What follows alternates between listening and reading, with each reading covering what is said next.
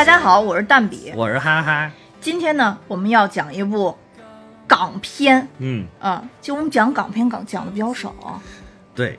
因为主要是现在香港电影不太行了。嗯嗯，那这一部呢，应该说是也是看到我们群里边的群友推荐了以后，特意去看的，就是《怒火》。对对，这个评价挺好的。这个，嗯，其实全名《怒火中案》啊。对对对，是我们陈木胜导演的一部遗作。嗯，我相信这部电影。哎对，陈木胜导演咋了？他什么时候去世的？呃，他是鼻咽癌，二零二零年去世的。哦，嗯，就鼻咽癌。他最后出的时候，就是出那个悼念他的那个字幕的时候，我才突然想起来，好像是有这么一回事儿。嗯，就是，但是我一开始完全没没有想起来这个事儿。嗯，而且后来我发现他导的有几部还有成龙大哥的电影，我觉得也不错。对，比如说那个《宝贝计划》啊，《新警察故事》啊什么的，还有《我是谁》，都不错。其实他后期因为跟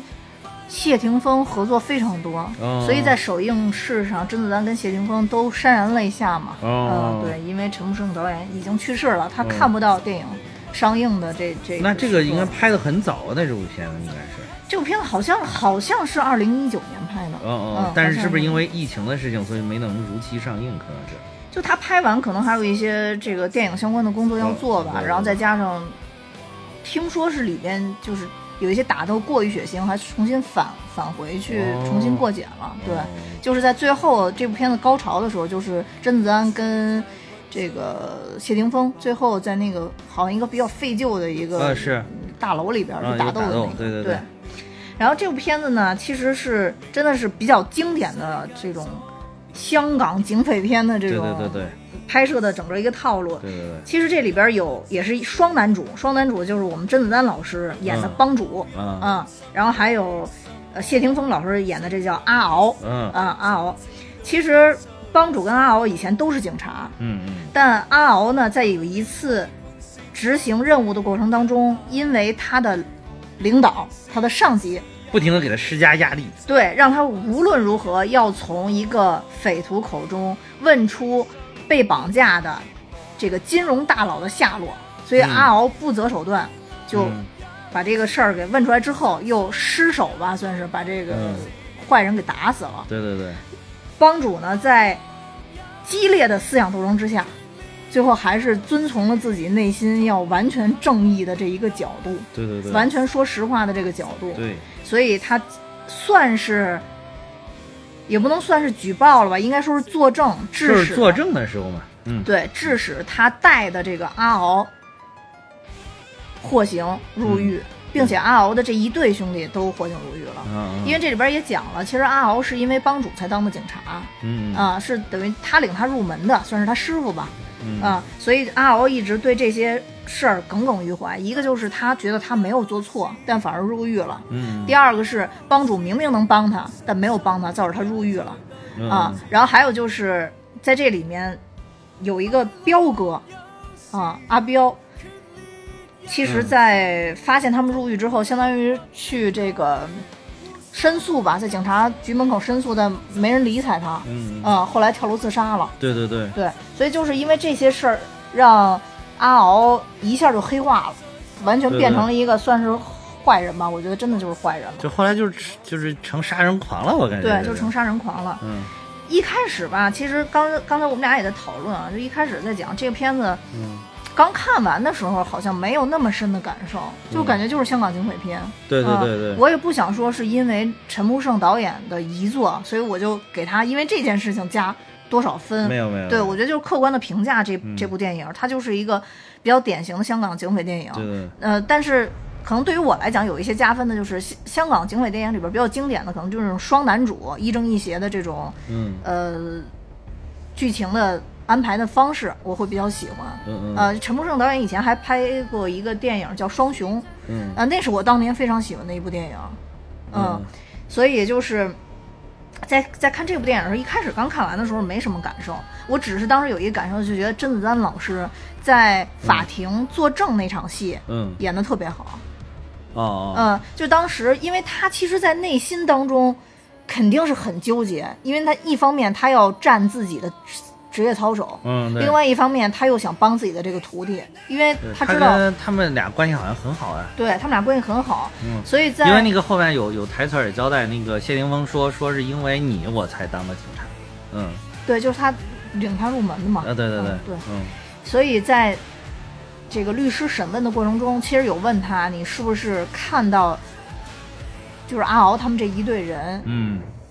有在殴打这个罪犯，另外这个罪犯有没有拒捕，其实他都如实说了。但在说之前，其实一开始都有这个顾左右而言他的这个成分在里边儿、啊。还有就是最后其实说出那个决定性证据，就是他看到阿敖他们在打这个罪犯的时候，他先说，呃，警察有的时候也必须要采取一些非常手段，然后嗯这个律师又逼他说，你就直接说答案，我就想知道答案。嗯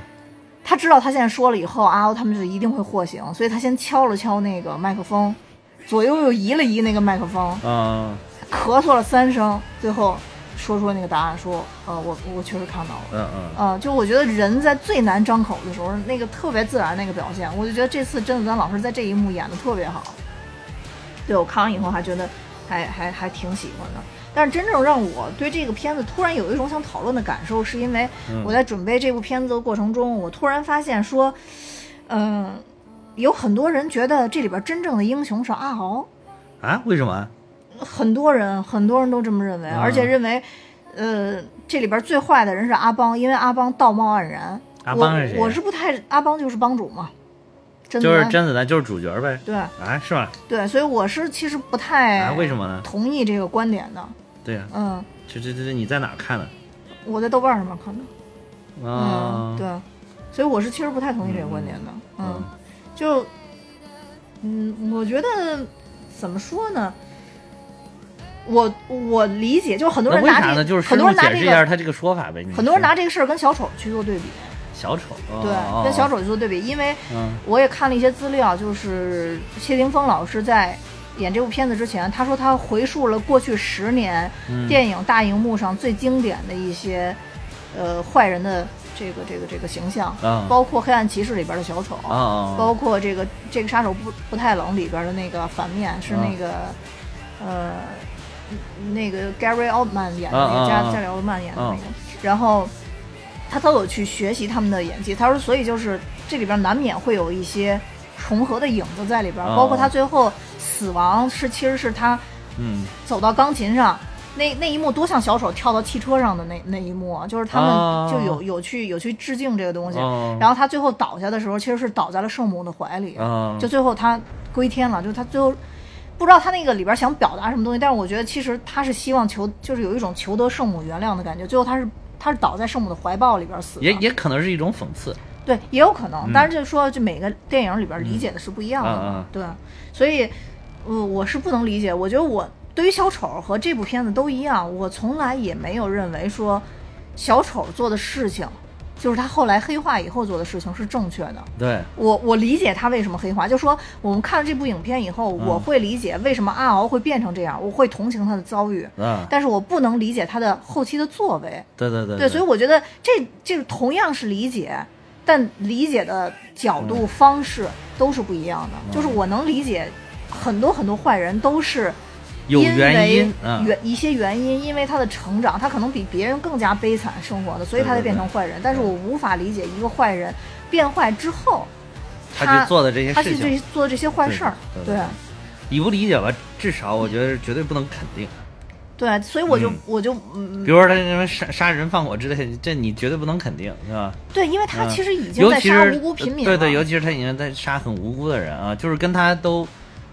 他之前让他黑化那些事都没有关系的人，他也在杀，嗯，对，就是这这怎么能成英雄呢？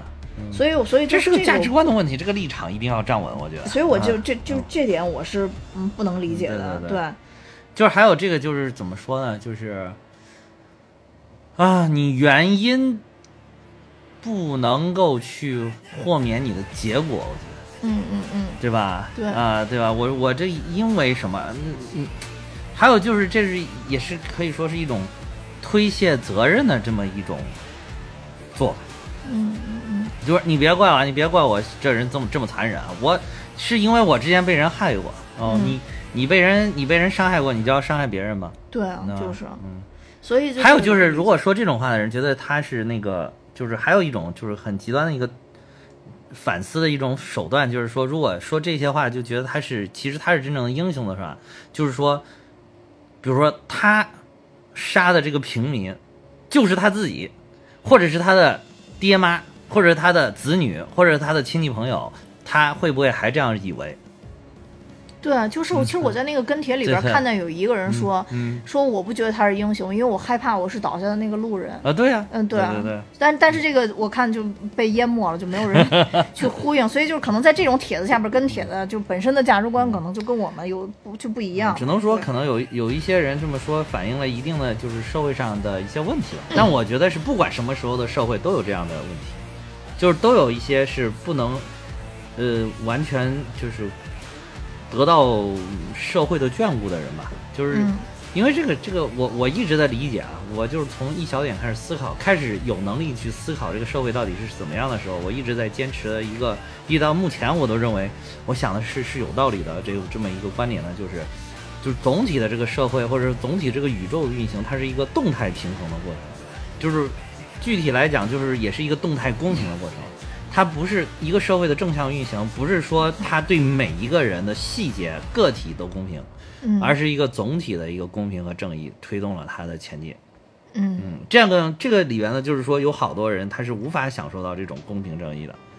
啊，就是但是一个社会积极进步的正能量是蕴含在一个社会的它总体的这个正义里边。如果是这个社会总体的不再是正义和公平了，那么这个社会就就不再是一个正向的运行了，嗯，它就可能在酝酿一场变革，嗯，一场革命，就像咱们讲觉醒年代一样，为什么那些人都觉醒了，都都要去改变这个社会，就说明那个社会已经是总体不再是一个公平和正义的这么一个社会了，嗯，嗯。所以你不能因为这个就是。不能因为就是，我觉得这些人可能也犯了，就是不能因为个体去推广这个普普遍的现象，对吧？你不能因为一个个体你去否定一个普遍的现象，这个是不对的。就只能说个体这个人个体有他同情的一个，就是好多好多还有一些就是分析问题的，我觉得一些手段就是不能把一些概念混淆了，就是你不能把原因和结果就是无条件的关联起来来看，它是它这个它这个概念是有区别的，就是原因是原因，结果是结果，嗯。嗯。还有就是不能把单一因素和普遍因素混淆起来。比如说，你说这个人最后犯的这些事，你可以理解他，你可以理解的这个点，它只是一个单一因素，它不是一个普遍因素，所以你也不能去推导用单一因素去推导出来这个普遍因素的结果。嗯，而且其实我觉得本本身这种推导就是错误的，嗯。本身这种推导就是不成立的，嗯。就是就像你刚刚说的，如果别人害了我，我就要去害别人的话，对，那就是其实已经是在没有任何规则的情况下自己去执行审判了。对对对，啊，就是他有自己的审判标准，但我觉得作为一个社会体来讲，人是每个人是不能有自己的审判体系的。嗯。所以我我看完这个电影以后，我还在想，就是老大家老说法不责众，而且很多电影都在嗯。以这个、以这个这个这从从这个角度上来讲，去塑造一些个人英雄。嗯嗯，就比如说复仇了，哦嗯，或者说像早年的香港电影一样，嗯，比如说很多人都会从黑帮这个角度来拍一些兄弟义气啊，早年的古惑仔啊，其实都是这样。就是我我以前我记得我也说过，就是我我很小，我就非常非常小的时候，从我第一次看古惑仔，我就不理解，嗯就为什么有人会热血沸腾的去去追求这个东西。嗯，对，我一直都不理解，但是我当时我们班的人跟我说，就是都是男生玩的当然，就说就这个就是兄弟情谊，你看完了就是应该热血沸腾对。说你一个女的不懂，对，但我觉得兄弟情谊其，实我也不懂。我对我觉得兄弟情谊可以用另外一种方式来表达。对，比如说我跟嗯呵呵，其实我觉得真正真正的兄弟情谊应该是劝诫，应该是让、让嗯，让另外一个人能活得更好，哎，这个是真正的。你一说到这儿了之后，一说兄弟情一，说就是一种真什么叫真朋友？就是我嗯突然又想到了孔老夫子对我们的谆谆教诲，嗯对吧？就是他说是你要交什么样的人，对吧？就是你什么样才是真朋友？嗯真朋友他不就说了吗？什么叫什么义者三友，是不是？嗯嗯有直有量有多闻，对吧？对啊、你这样就是像你说的，真正的朋友应该是真正的好兄弟，是劝诫，就是告诉你或者提醒你什么时候可什么是可能更好的一条路，就是这就是符合了孔老夫子说这个要有直，对吧？对啊，所以啊、有直就是能够直言的提醒你，所以我就一直都不能理解，嗯。就是类似于像《古惑仔》这种题材。当然，我相信这里边可能有热血少年的一部分，嗯但是，呃，对于我来讲，它不是一个很好的一个嗯。规，就是一个起到模范性的一个一个一个一个东西。我认为大众受众的内容可以是多样化的，嗯但总体来讲还是与人为善的可能会更好一些。嗯，它可能有一些东西是教教了我们社会的一些阴暗面，那是为了警示我们、劝诫我们不要走到那个阴暗面去。对对对，嗯，对，所以这个怎么说呢？有很多人很遗憾，就说香港电影在某一个时期之后就不能再拍以前的那些东西了，因为也要过审了，对吧？对，也就不能按照从黑帮那个角度去描述这个。我也看到好多人说。呃，这部电影最可惜的就是妥协，因为他没有从阿敖的这个兄弟情谊，他们这个角度去拍这部电影，像以前的老的香港电影一样。嗯嗯。但是我觉得不是，没有还有一点啊，就是你老的那个，比如说当时那个拍黑帮那种电影的兄弟情谊，我觉得，你说导演跟编剧他就真的是要弘扬这个精神吗？我觉得他只是把这个很，他只是想把这个义气的这种感觉给你拍出来，就是拍的你很热血沸腾。我觉得他说不定只是停留在这里而已。但不管他弘扬不不弘扬，嗯。你可以看到所有的受众，包括我刚刚说《古惑仔》的这些嗯。小朋友，嗯。就因为那会儿咱们正好都是十几十几岁嘛，大啊，概对对对，是，就是嗯。其实对于他们来讲，他们看到的就是热血沸腾，就是兄弟情谊，没有别的。嗯，没有觉得说哦，我看完这以后，哇塞，兄弟都死了，多少人砍死了，我不干这个了，反而有更多的人站起来 要砍死对方。对，所以我觉得就是还是要分级吧。现在其实我觉得就是 大家能控制住自己，然后不是，但是其实我觉得就是男生有一点这种就是这种兄弟情谊，就是有这种义气的这种嗯感觉，就是有一些很阳刚的这种东西，其实是个好事儿嗯，啊。但是就是要用对地儿。不能简单的只仅用在这个地方，对吧？尤其是随着年纪的增长，应该用在更不一样的地方啊，嗯能做一些更有意义的事情的地方。对我确实是这样的，所以说、老说法不责众，法不责众，我觉得法虽然确实我也同意，法不责众，但是嗯嗯没有办法，相对重就可以了。嗯嗯，就是因为我们总要有一条规则线的。呃，如果说任意制造更多个不同的规则线，这会更乱。嗯嗯，所以有的时候，因为我以前跟别人讨论过这问题，我觉得讨论这种问题的时候，对方最爱问的一个问题就是，那要是比如说类似于像这种受冤枉的是你怎么办？或者说、嗯呃怎么我。其实我自己今今天在在过来路上，我还在考虑这个问题。我在想，如果受冤枉的是我，我会怎么办？我想第一个就是说，首先我认为这部影片里边这个阿敖本身是有一定在这方面是有一定性格缺陷的。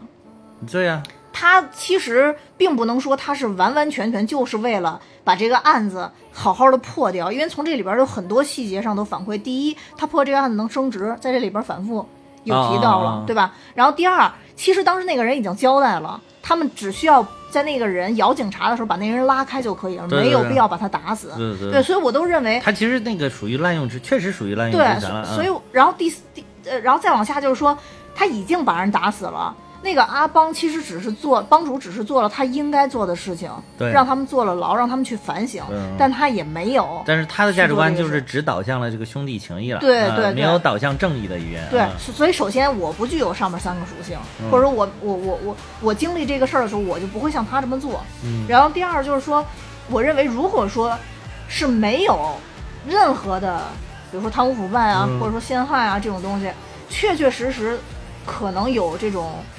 呃错误的审判，但基于都是有一些错误的这个这个这个证据啊或者什么的，嗯我觉得冤假错案一定存在。如果真的有有一天真的就发生在我的身上了，嗯我觉得我可能只能只能说在我有能力的范围内申诉，然后选择承受。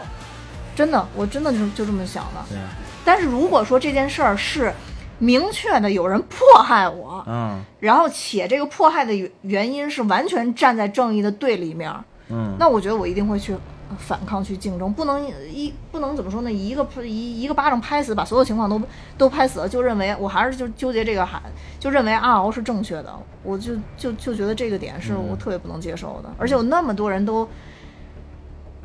都都站这队，我觉得很很多吗？挺多的，特别多啊！那个帖子特别火，因为底下人都说阿邦道貌岸然，我我没觉得帮主有哪儿做错了呀，他哪儿道貌岸然了？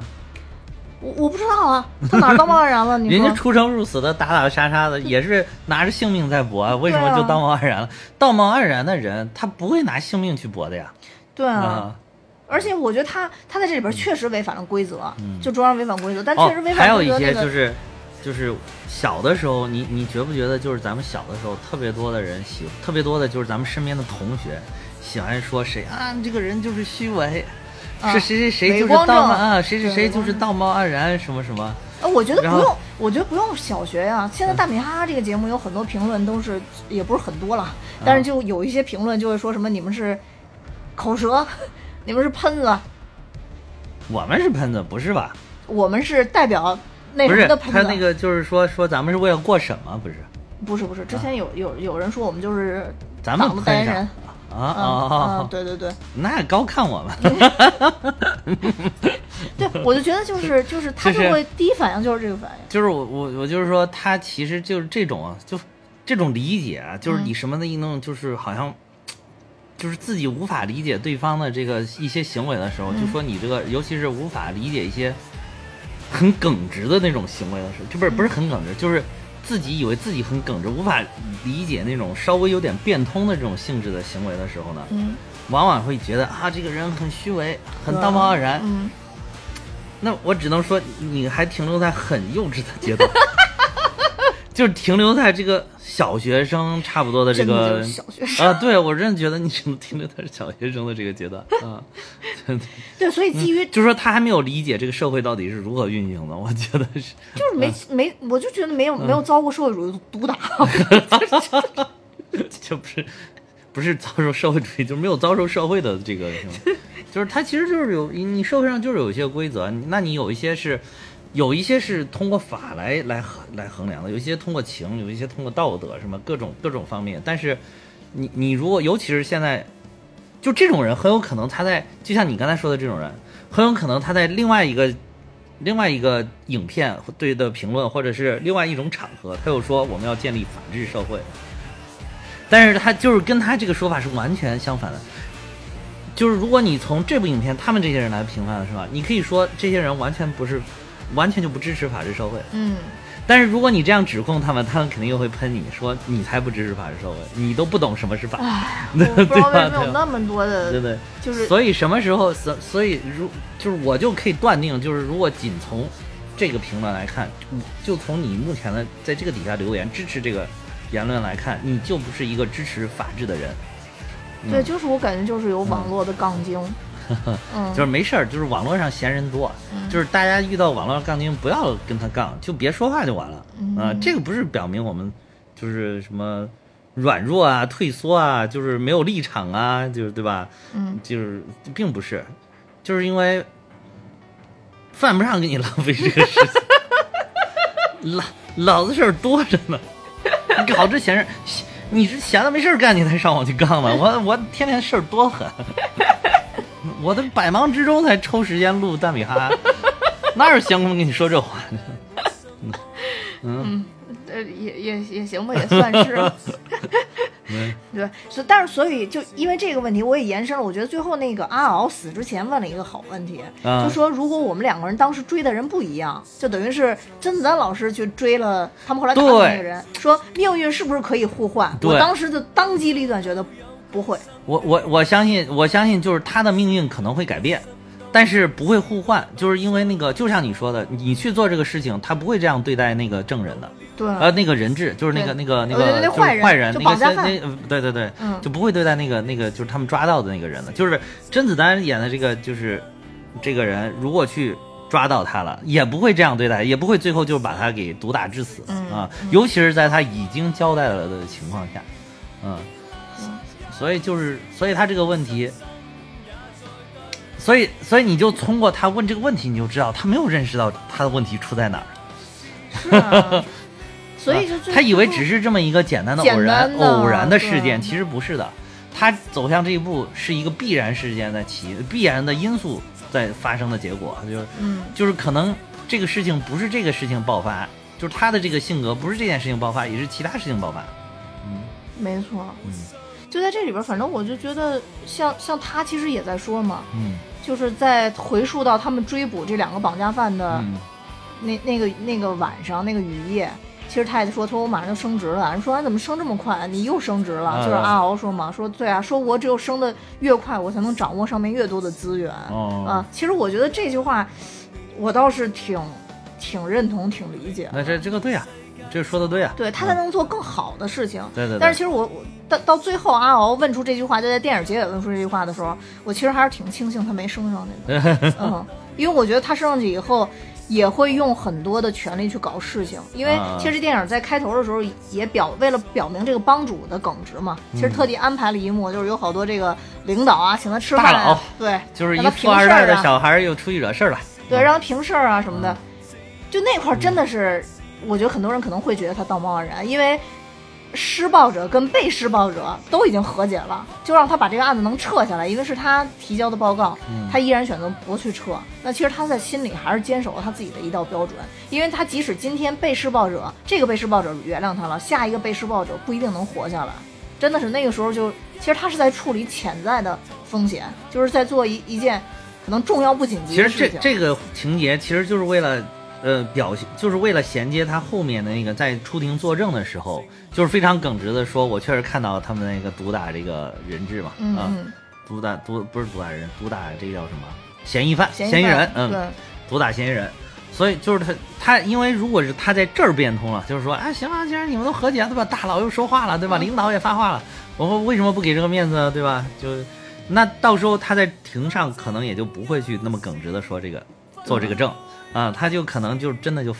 兄弟好，对吧？兄弟情一出来，然后咱们就放一放你一马。其实我觉得社会上大部分人会是这种做法。啊，就是你领导都说了，人家大佬又给面子，对不对？嗯我一个就是级级别比较低一点的人，人家还愿意给我个脸让我过来。哎呀，一想问题有办法，那顺顺顺水人情，为什么不做呢？对，确实是。对吧？这不是社会上的大多数嘛，对吧？对而且这里边还有一个点跟以前的点不一样，嗯是被打的那人也在桌上吃饭。也在桌上吃饭，吃的吃，那他不是还说吗，说你看他吃的多开心。啊，对啊，那个人可能也是迫于这种就是势力啊，这种势力很强大，这个嗯人家有很强的后台。另外一个，人家愿意给咱一个脸，愿意给个台阶下，对，对吧？愿而且愿意给点补偿，啊，愿意又愿意给点补偿，一想可能补偿的数额也不小啊，对，可能自己出去打工人，对吧？打一年、打两年也不一定有这么多钱，嗯打打两年不如被人家打一次。呃，对对对对对对，对，就是这种这种感觉，然后所以就很容易妥协。其实站在一个当事人的面上，就即便是我们自己，也有可能就选择妥协了，也有可能、嗯对对吧？比如说人家真的给真的给我了一个很可观的数字，对吧？老子一辈子挣不了这么多钱，你说就这个东西真的啊很难说的，别嗯考验人性。我我反正是别考验人性，对不要考验人性，因为你看嗯电影的那个感觉还是离你很远嘛，但是你你会跳进去思考，就是大家看电影的时候，我觉得就是既要站在一个上帝视角，但也不要以上帝的人格来看。对，没错啊，嗯，我说实话，我就是因就之前他那个环顾大佬的时候，他特意没照那个，就是那个被被施暴的那个人。虽然我看到那儿那儿有一个。呃，就是扎着的那个扎着那个、那个、那个、那个、那个纱布的人，但是因为没表他是谁嘛，到啊最后带特写是到出去的时候才带到那个人嘛。啊，对对，有一个鼻青脸肿的人但。在那会儿那一丝，我真的动摇了。我真的觉得，如果要是说连那个我当事人都和解了，我何必在 真的是真的，我当我就是个走程序的，对吧对对，我当时觉得，如果要是。当事人没出现对，我我这我当时自己觉得啊，可能自己还会刚一下，真的是，所以说这个就就其实就是为了在，我觉得这个地方就是为了在塑造甄子丹演的这个人的性格，就是为了嗯塑造他，就是他就是我只坚持我我所谓的真理，我不管你其他的那个，因为我就是很也很刚。对，啊，我也很刚也很直，嗯。然后就不而且是个不太会变通的人对啊，就是但但是你你其实就是，如果你真的是站在上帝视角，以上帝的人格想这个啊事情，其实你想想甄子丹做的事儿确实是对的，就是因为。就我刚说的，因为你看那个富二代一那死样子，一看就是没认识到自己的错误嘛。对对对他未来肯定还会犯事儿，就是我们也许会犯更大的事儿。是是是嗯，那肯定的呀，嗯。对，不是你，其实如果是我，我当时就会想，哎呀，行，老子今年这次就饶你吧，等你再犯更大的事儿，老子再拿你。哎，也是个思路吗？啊，但是呢，就是如果你有这一次妥协的话，就比如他再犯更大的事儿，你你也无法去拿他。对，没错。因为因为这些大佬们就抓住你把柄了，你已经不干净了已经不了干净了，你已经跟我们沆瀣一气了，你怎么又那个什么了？人还放了两百块钱茶钱，到最后啊就连那喝茶钱我都给到啊，你。对对对，你别说我在这儿就是一点不沾不染了。对没错。说实在，这样甄子丹演的这个人嘛，你这这这个，首先我觉得他绝对不是个道貌岸然的人，嗯，但是他绝对是个很难在社会上混下去的人，特别不容易。其实他这里边反复表了嘛，啊就是他就是他一就是因为他有两个好兄弟一直给他擦屁股，啊，对对对对对，就是他这他这两个好兄弟，对他这两个好兄弟，就是一方面呢，就是也想教他一些人情世故，教他做人。他另一方面呢，又是关系真好，你就真屁真的屁股真得给你擦，就对是对对对对关键时刻还真得舔着个脸出来，还给你挡了一枪，对吧？就是没错。就是，如果没有他们俩，他估计连现在这个级别都不一定升得上去。嗯，对，所以就是其实他等于这两个好兄弟一直在提着他，提着他走提着他走。嗯，然后就是你没看，就是他这种都是亲力亲为，一直在干那种一线特别苦哈哈的出生入死的活儿。嗯嗯嗯所以就是这种人可能在社会上真的很难混。我说说，我还挺同情他的，其实。嗯，因为当时我看完了以后，我突然就想起了一个嗯我以前看的一个特别喜欢的日剧，我好像讲过，叫那个呃跳跃的搜查线。呃这特别特别老的一个日剧，嗯但那个日剧里边就讲了一件什么事儿啊？就是有一个日本，就是日本警察体系里边的一个嗯官员，嗯他特别想做好事儿，但是日本这个官员体系太官僚了，嗯他做不了。然后这个时候呢，就出现了一个小警察，当然就是男主了。然后呢，就出现一个小警察，他特别为人民办实事然后，但是他办实事儿就就必须要触碰一些这个机构里边的规则跟利益。然后呢，那就是在最后的时候，这个小警察就理解了他作为官员的一个不易，因为他其实一直在擦屁股，但是他已经擦到上边人已经对他不满意了。啊是，然后这小警察当时就跟他达成了一个协议，就是我在一线干活，我在一线打拼，嗯实现我们警察系统的梦想。你跟你的思想我已经理解了，嗯。你就升你的，你你把我开除了，就是他上面要求把这小警察开除了吗。所以这个这个当官的这个警察就就就把这个小警察给开除了，就是因为他把他开除，他就能往上升一级。哦那小警察说你就把我开除，啊。这样的话，你这样的好警察到了上边儿，你才能真正撼动日本警察的这个体系。啊所以当时我看完了以后，虽然那个时候我年龄很小，看第一遍的时候好像没没太看明白，但是因为我特别喜欢看这片子，后来反复看了几遍，我当时觉得，哇塞，这样真的是知己，这种这种情谊，我的天哪！其实这个也有点那个意思。你一说到这个，我突然又想起来了一个，就是历史上的一个真实的事儿，嗯就是当时那个戚继光为什么能出来抗倭，成为一代名将，其实很大一个程度就是有胡宗宪的支持，哦就是当时的这个浙江总督胡宗宪的支持。然后胡宗宪这个人呢，就是很像你说的这种，就是他上面他哄着他，他上面他是胡宗宪最后倒台，就是因为他的一条罪名，就是因为他勾结严嵩哦，啊。嗯就是勾结严嵩，这个，但是其实你看胡宗宪做的这些事儿，就是他的想法就是，这这朝里边这些大佬，我肯定要伺候伺候明白，给他们是吧？嗯然后他才能支持我在浙江好好的做事情，然后所以他就是其中有一大部分精力就在应付这个中央的这些领导们。啊，严嵩啊，什么，就是就是就是当时那个明朝中央的领导们，嗯对对对是内阁的，就是当时叫阁老，嗯就是很大一部分精力就在。然后呢，当时阁老最厉害的就是严嵩，所以他就要傍着他，这样他做什么事情他就很方便。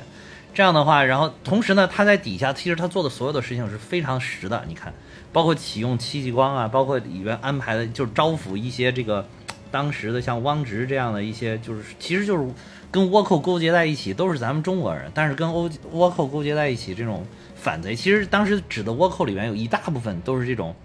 就是中国人在海上当海盗的这些人。嗯，嗯是的，嗯对，然后后来就通过他的这些在在底下的这些运作，那最后就把海盗给平了，就把这个倭寇给平了，啊，启用了这些名将，然后但是呢，他自己却因为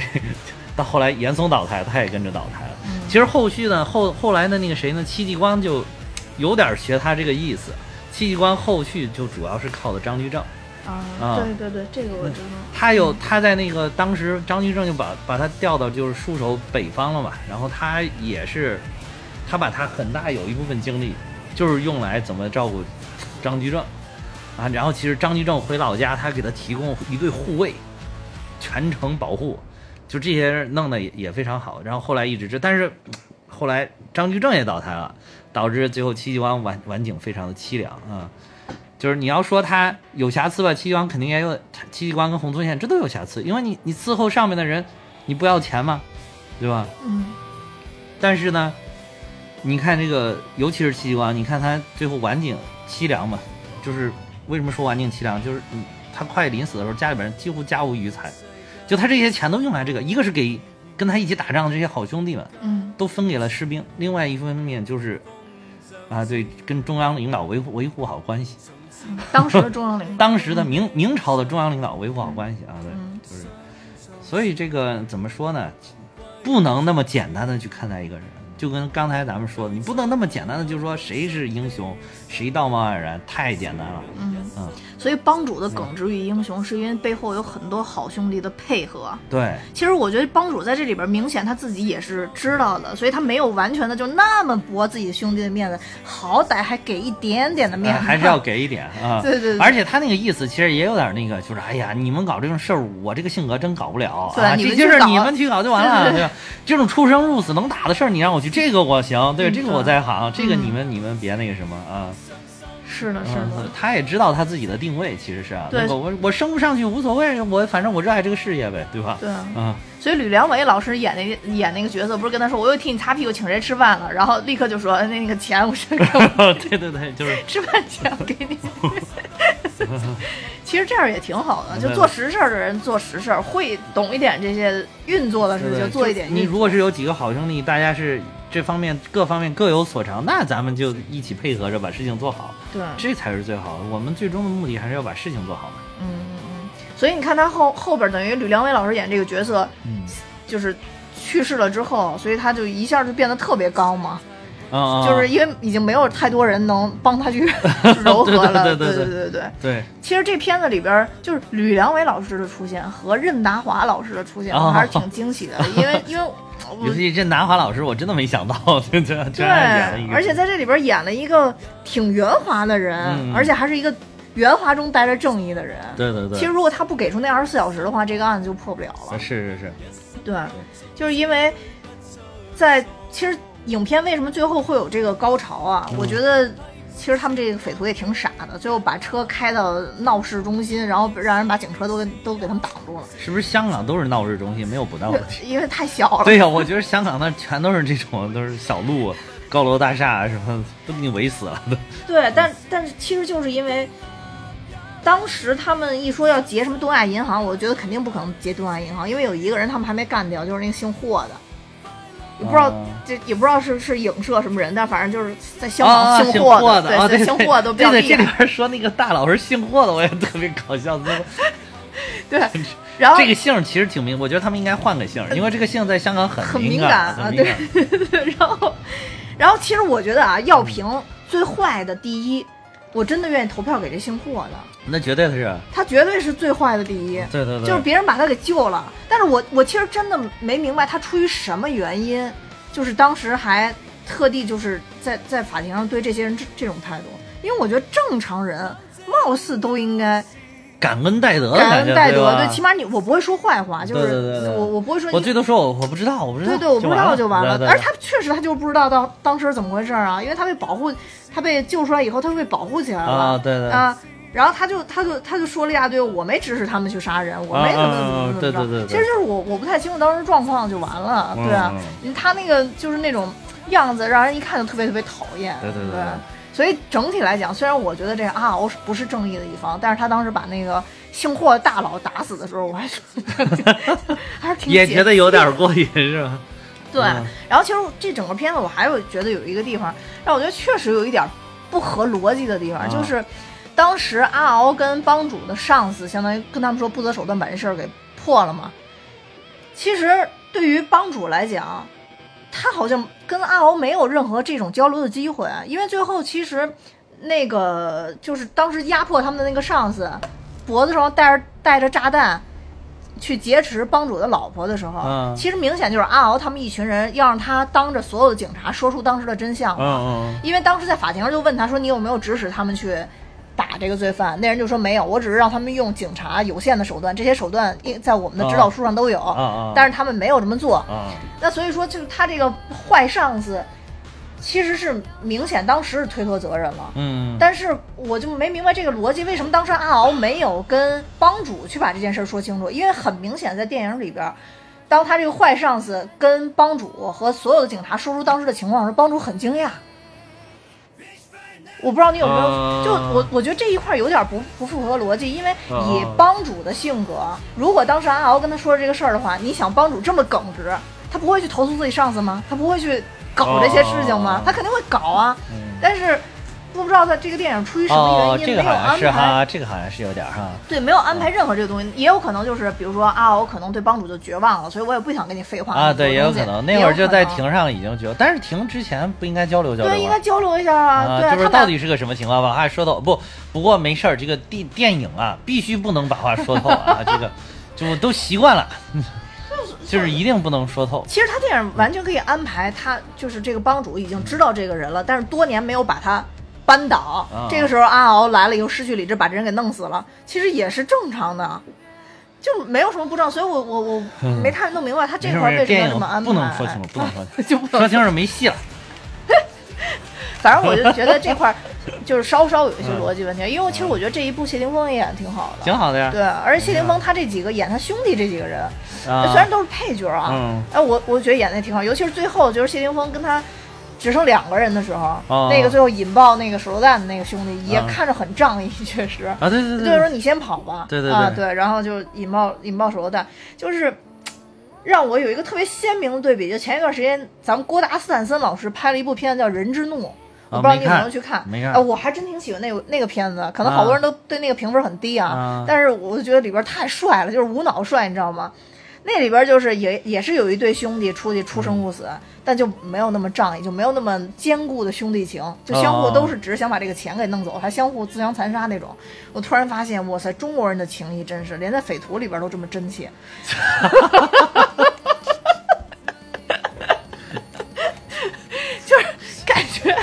他们他是 哎呀，就感觉他们这个这个只能说太牵强。这个 这个伪帝国主义是吧？这个这个这个英国他们这些哎资产阶级啊，啊就是在他们心里就没有什么兄弟情啊，这这这可能只是那部电影没有。就是一对比，让我觉得哇塞，最后这个人能，其实他就是让让阿敖为了救阿敖跑嘛，然后还最后说了句话，就是下辈子咱们还做兄弟。阿敖也说咱们下辈子还做兄弟，然后其实就是他们最后的诀别了。当然这里边也有，那你说他之前那个那个谁，他那个手下稍微犯了点事儿，他直接把人家干掉了。因为他威胁到其他的兄弟的安危了，他如果他嗯只能保一保保的话，他肯定要保最多的人。哦，嗯，这这肯定是任何哎任何当老大的角色都必须要做出这种抉择。也是也是，我嗯还我还一直以为就是那个之前的那个人已经进先被抓到警局那个人，嗯当时是招了的，因为拿他的女儿作为那个就是来来来引诱他嘛，不是引诱他，就是来劝说他嘛。然后就说说说你不想想你还家里边还有女儿，你为什么要去跟着他们去干这个事情？你还可以戴罪立功，现在是怎么？嗯我觉得他那会儿好像是有点儿那个动摇的感觉，但其实是那个剧情到后面你看可以看，就是他也是坚持住了，并没有出卖这些人。嗯、他最后唯一一点点动摇，就是在那个巴士车上，啊巴士车上那个是动摇了对他有点恻隐之心，所以才会嗯等于是不小心之间，就等于在在动摇那个阶段，啊那个手榴弹掉了嘛，啊然后。我觉得这块演的特别好，啊你知道吗？以前的片子绝对是警察不顾安危自己扑上去，顺便把这个劫哦劫匪给炸死了。哦这一部特别真实，直接把劫匪摁到下面，对对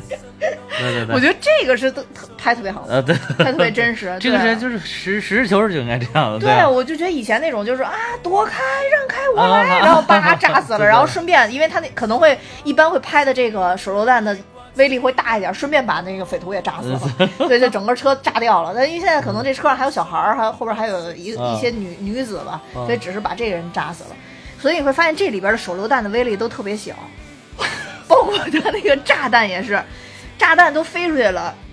那个秦岚老师也没事儿，孩子也没事儿。但是我希望他就拍成没事儿的啊，因为我不希望弄那么多波折。但是实实际你看那炸弹都不是我这里咔咔都弄成那样了。这里边秦岚老师的问题不在这儿，嗯，秦岚老师在一开始字幕是领先出现，领的分钟数也太少了吧？这个不是，这可能就是前后出场能能有十有有十分钟吗？没有吧？告诉你，在女的里边领先主演。那没有啊，那还没有他那个谁，那个那个谁，甄子丹演那个人，他手底下那个帮主的手底下有一个女女干警，那出场时间可是长，还跟人打斗呢。哦那那倒也是哦对啊，就她才是女主好吗？但是没给名字。钱钱楠老师胜在还是有有个名字，哇塞，居然领先出来，我是最，但是他这个好像你要是剪，特别出演还行。他这好像剪，确实剪了很多女女生的戏份在这里边，哦然后包括就是那个阿晴，嗯其实当时整个那个阿晴到底哦，她怎么就全用台词带过去了，，对，因为那个阿晴怎么死的，其实当时都拍了是吧？啊，但哦是就是说，一个是考虑到片长的问题，另外一个就是觉得这个阿敖已经太招人恨了。哦后来，呃，他们整个项目组就是评估了一下，不能让阿敖更遭人恨，所以就把那段给反正就是，其实我有一点疑惑的，就是这个阿敖出从监狱里面出来之后，怎么就变成一杀人狂魔了呢？他觉得全全世界都辜负了我，那我就要辜负全世界。就是就是有一种全世界都欠他的感觉。对，啊，嗯。就是怎么就杀人狂魔，真好奇怪。而且他们其实，在监狱里边有有提到嘛，他们每个人都在里边受了很多的苦。就是也是九死一生才出来的，是吧？对，因为他们以前主持了太多正义，所以在里边全都是坏人，对，全都是 全都是他们好多他们抓进去的人，对啊每天就想弄死他们。对，就他那里边呃叫什么来着，王子啊，还是叫什么公子啊？那个那个人就是那个脸烂了一半儿那个，不是也说吗？说他就是因为在监狱里边被人把脸给弄毁容了哦嘛。对啊，所以就是当时都是非常他们的脸上都是一道一道的那种嗯。对，啊就是在监狱里边被人划的嘛。哦所以他出来以后才会特别恨呀，就是我是为了抓。抓坏人，然后你们把我当坏人关起来，我还被坏人报复了，你们也没有任何保护我的行为。啊，就是进去的时候一个一个都粉嫩粉嫩，脸光光黏黏的，你知道吗？对没错 一出来脸上全是一道疤一道疤的。我不过就确实这种地儿最好大家都不要去，对对对慎重慎重，慎之又慎，慎之又慎对，慎。没嗯，错没错，也提醒我们的听友对对对，保护好。对我们也一定要是就是讲法治的人，对吧？嗯，没错。所以他就是，反正总之考虑到，就是说这个，如果再把阿晴给这个杀了这段给放在里边的话，就感觉太血腥了，所以这段儿就、就拿掉了。对，然后他也觉得就是阿晴也辜负了他嘛，其实在里边讲就是说当时其实酒席都要办了嘛，但是就整个就就就都反悔了，所以这个人也就不在了。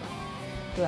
但是你你会发现，其实甄子丹老师是演这个角色，就帮主啊，一直是在坚持自己的理念，那么多年都如一日。包括去看阿彪啊，他就说从那天开始，就阿彪去世那天开始，对对啊，对，每年的到这一天我都要来看他。对对其实他是就是太黑白分明的那种人了，就太有自己界限的人了。是是是对对对对。也挺好，一生清清白白，虽然不会升到太高的位置，但是这一生过得心安理得，可以说问心无愧问心无愧，也挺好的。嗯就是如果大家能够都做成这样的人，我觉得也挺好的。就是回想自己的一生，没有一点瑕疵，哇，这走的时候肯定坦坦荡荡。哎当年嗯我爸嗯每天上班的时候都不带包，但是你知道，作为一个就是我就我跟我妈都是女生嘛，然后所以就是肯定出去要背包嘛，嗯所以那会儿我特别小时候就问我爸，我说爸，你为什么上班都不拿包呢？嗯我爸跟我说，你懂不懂什么叫两袖清风，啥也不带。哎呦，当时我觉得我爸太伟大了。后来想想这么多年，他带了他也捞不回啥，就他就他干这工作。后来想了这么多年，无非就是摸鱼 还说的这么好听，就就除了两袖清风，没有其他选择。无非就是跟我们大大部分的群友都差不多，天天在群里边摸鱼，哎，所以说啊，就是就是什么时候一上班这个点儿，你管这个群里面就热闹起来，一下班就偃偃旗息鼓了，哎，我真的，咱们群里真的是这样，你知道吗？这受不了，真的 一到周末，哇塞，群里一片死寂，真的包括这群里大学生、小学生、上班的啊，全是这种。就是不管是上课上班，反正都摸鱼，对对对对对，只能证明我们这个群里边每一个人都有正当的职业，都太正当了。都不是为自己打拼的，对不对？对，没错。哎，就总之这部片子吧，我觉得嗯作为陈木哦啊，还有一点我特别想吐槽，哎呀，那说。就是到最后又变成了那个，就是等他把坏人收拾完了之后，哦一堆警察的，对对对这不跟咱之前讲的那个什么一样？那个那个就是姜姜姜武老师演的那个，啊，对对对，啊，那个扫黑，扫黑，嗯。对这一样。其实。但是唯一的好在一点呢，就是因为甄子丹确实是个打星，人家打的就是好看，而且那一点让我一下想起来那个杀破狼了，他跟吴京那个也是一个人拿刀，一个人拿个甩棍儿。哎呦，其实这这里边啊有一个特别精彩的，就是他们在那个巷巷战的那个追逐，啊就在那个特别小、特别破的那个地方，从楼上打到楼下，从楼下打到下水道的那个、啊，那块儿，当时不是就是好多人要冲到屋里来，但是那个门儿特别小嘛，就只能一个一个进。对对对，我当时就在电影院里自己叨逼叨就说我要打十个，那会儿真的差不多我要打十个的。那一点就让我一下觉得就是什么叫就是一夫当关万夫莫开的感觉，就是呃不过这个一夫当关万夫莫开真的是必须要选对这个地理形势嗯啊，就是其实古代说的一夫当关也是，就是你要在那个关嘛，当对官嘛，人家从来没说你在那个大平原上，你一个人就能以以一敌百，以一敌万，那不可能。就是你要当官，就是最多能过来两三个人，这样我能把你给收拾。你要一下涌过来一百个，我也没办法。而且我觉得甄甄子丹老师的那个动作还是打得非常漂亮，干脆利落，嗯就是很就是跟他这个一贯的打法一样，就是干脆利落。尤其是最后跟那个谢霆锋老师对打的时候，啊就他他在静态摆那个姿势的时候，嗯。还是看起来很漂亮，不愧是是练武术出身。对对对。啊，就是在这一方面，我觉得只有那个吴京老师和李连杰老师能 PK 一下，就他们几个能 PK 一下。是他确实对确实确实，就是有那个，因为当时那个杀破狼不是说吴京跟那个呃跟他基本上也没有怎么套招，就是简单套了两下，就嗯直接上去说那个导演就是想要那种你们两个打的真实感，哦。结果上去两个人就真打，结果他拿着那个甄子丹老师拿着甩棍啪啪啪就打折了吴京两根肋骨。吴京说：“给我疼的呀！当时 拍的时候也没感觉，也 紧张，说哎一拍一喊咔完了，给我疼的。然后后来发现骨折了，肋骨。现在吴京老师真的是这个这个太太逗了，行走的搞笑的。就是你看人家练过的那个，就是即便没怎么套招，你看打的真的是还是牛逼哦，这个、还是好看哇，嗯，嗯，反正就是最后，我觉得真真的吐槽就是这个，为什么就非要让人去先那儿打完这帮人警察再来，我就觉得很费解。对，而且我觉得正常那个人。他他已经瘫倒在地下了，是不可能让他再站起来走到钢琴上面的。正常来讲，他只要一动，应该都会打腿了。那个是那个是正常的一个流程，就是他哎，那会儿有那会儿有有警察过来吗？有啊，就他身上突然多了好多红点儿，他躺着哦的时候，哦哦哦你怎么会让他哦，在那会儿那那会儿，除非是甄子丹失忆说你们等一等，然后不然的话是肯定是要把他他只要一动的话，只要一站起来，对，肯定是要放而且肯定要打腿，这应该是一个工作流程啊。嗯对，就而且就是一枪不行，必须要砰砰两枪给你打到动也动不了，就 直接 over 才行啊。没错没错，除非就是上面有命令我要抓活的，对吧？嗯。对没错，就反正我觉得就正常来讲的话，因为他要接受审判嘛，肯定是不能让他自己跟就跟自我审判，就是孟德兄一样？就是他的是相当于这一不许放冷箭，我要抓活的。就我就觉得就这个人到死最悲哀就是他也没想明白，没想明白，还不如就给他腿一枪，让他再再接受点教育，再想明白想再去。监狱里面再多想一想。对对对他自杀的呀，对，是自杀的呀，所以就是就是就不不想想明白了呀，人家不想想想明白。对对对对，他就到最后还是疑惑的那个点让我不可理解。对，但不管怎么着吧，嗯，就这部影片作为陈木胜导演的遗作，大家可以去看一下。尤其以前喜欢看陈木胜对。导演去拍戏的这个咱们的听友们，对我只能说确实还不错，但你说要有多好，我觉得也就一般了。嗯，我是因为本身对于香港电影就是。就这一类的电影本身不是那么的感冒，但是嗯我是挺喜欢甄子丹老师打戏的。啊，这个倒是，嗯，而且这里边甄子丹老师就那么几场文戏，我都觉得演的很好，所以我觉得几段打戏打的确实也精彩，对就是真的真的也精彩。嗯嗯，但是说想有多么大的惊喜，觉得这是多么好的哦那影片，那绝对也不是啊。原来应该有一些惊喜，可能都给剪了，就是他们所谓的一些创新的画面，可能就是确实有一些血腥，没法 R 级片是吧？对对对对，没法上。嗯，对，所以大家有兴趣的话，可以到网上去搜一下，因为现在电影上映的时候都会配一些幕后的小故事啊、短视频啊什么的，大家也可以看看，就是这些主创当时是因为什么东西构思出来的，也有很多有趣的解说。嗯对，呃，那我们差不多今天这个电影就说到这儿啊好好的。然后我也要跟大家说，因为上期我们那个青蛇就说要抽奖嘛，嗯嗯然后我们是有五个奖品，然后之后的话，我会在上一期节目里边给中奖的朋友留言，哦大家一定要看私信啊啊看私信，然后到时候联系我，我会把把那个奖品，因为已经寄到我这儿了，好的然后我会寄给大家。好的，好吧，嗯那我们今天节目就到这儿。我也要说，我们大米哈有自己的听友群了，大家可以看节目的说明，加我的联系方式，我会把大家拉进群。呃，那就这样，拜拜。再见。愤怒有時，傷心也在對峙；快樂有時，決裂有時，同行或敵對，互相交錯地不去攻，怎去守？當有先總有後，不見光怎會黑？生與死